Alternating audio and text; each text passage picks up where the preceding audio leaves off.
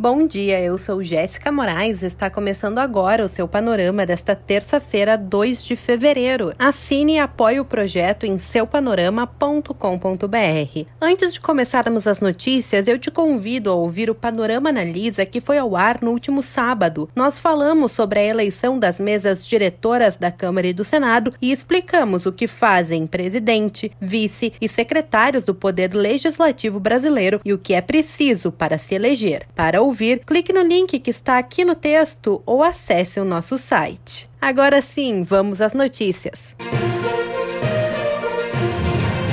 O senador Rodrigo Pacheco, do DEM de Minas Gerais, foi eleito presidente do Senado e do Congresso Nacional pelos próximos dois anos nesta segunda-feira. Conforme o G1, Pacheco recebeu 57 votos e Simone Tebet, do MDB, 21. A candidatura de Pacheco contou com o apoio do presidente Jair Bolsonaro e de 10 partidos, entre eles siglas de oposição, como PT, Rede e PDT. A CNN destaca que em seu primeiro discurso, Pacheco prometeu colocar reformas em votação no Senado. Ele afirmou estar comprometido com a democracia, com a independência dos poderes e com as propostas que visem ajudar a reduzir a miséria e que possam diminuir a desigualdade social. O presidente Jair Bolsonaro parabenizou em uma rápida chamada telefônica o novo presidente do Senado, divulgou a Folha de São Paulo. Instantes depois de Pacheco realizar o seu primeiro discurso após a vitória, o senador Flávio Bolsonaro, do Republicanos, lhe passou o celular. E Bolsonaro estava estava do outro lado da linha e parabenizou o parlamentar. Já na Câmara dos Deputados, quem venceu a disputa foi o líder do Centrão, Arthur Lira, do PP de Alagoas. Conforme a Folha de São Paulo, a campanha dele foi marcada por interferência do Palácio do Planalto com a promessa de emendas e oferta de cargos no governo em troca de votos. O resultado representa também mais uma vitória do presidente Jair Bolsonaro sobre o agora ex-presidente da Câmara, Rodrigo Maia, do DEM do Rio de Janeiro, que apostou em baleia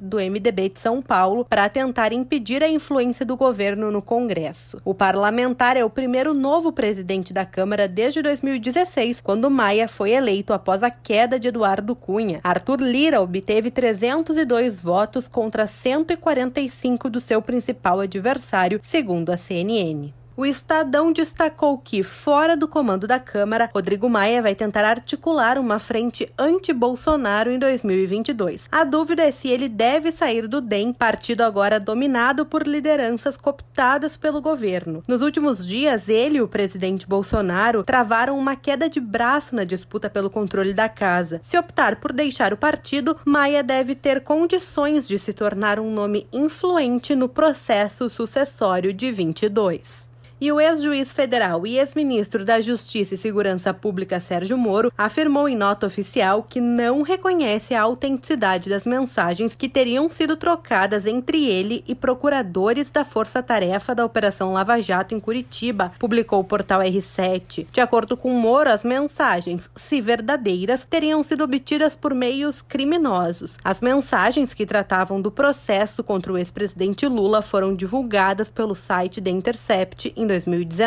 A nota é em resposta à decisão do ministro Ricardo Lewandowski do STF, que determinou a suspensão do sigilo das conversas o Brasil chegou à marca de 225.099 mortos por coronavírus nesta segunda-feira. De acordo com a Agência Brasil, foram 595 óbitos nas últimas 24 horas. Já o total de pessoas infectadas pela doença desde o início da pandemia chegou a 9.229.032, sendo 24.591 novos casos no último dia. Em relação às vacinas, 26 estados e o Distrito Federal vacinaram 2.220 1.216 brasileiros, segundo dados divulgados pelo G1. Esse número total equivale a 1,05% da população brasileira.